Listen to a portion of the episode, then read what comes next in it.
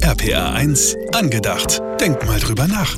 Guten Morgen, ich bin Olli Bös von der Evangelischen Kirche und ihr seid echt beneidenswert, dass ihr das Radio anhabt. Und dann noch den richtigen Sender. Kompliment. Das muss mal gesagt sein, Leute. Und am besten muss das heute gesagt sein, denn heute ist der Tag der Komplimente. Der kommt natürlich aus Amerika. Dort haben ihn zwei Motivationsrednerinnen am 24. Januar 1998 ins Leben gerufen. Es ist wissenschaftlich erwiesen, dass ein Kompliment im Gehirn genauso Glückshormone produziert wie ein 100-Euro-Schein in der Hand. Und zwar gleich in doppelter Hinsicht.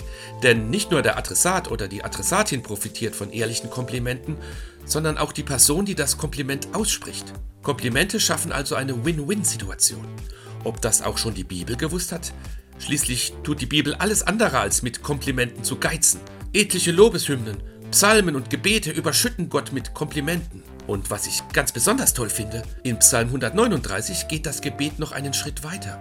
Da wird der Spieß sozusagen auch noch umgedreht und die Komplimente gehen an die eigene Person. Nicht in Form von Eigenlob stinkt, sondern als große Selbsterkenntnis, die durch alle anderen Komplimente entstanden ist. Ich danke dir, Gott, dass ich wunderbar gemacht bin. Also, lieber Gott und liebe Leute am Radio, Chapeau. RPA 1, angedacht. Für einen guten Tag, auch morgen wieder.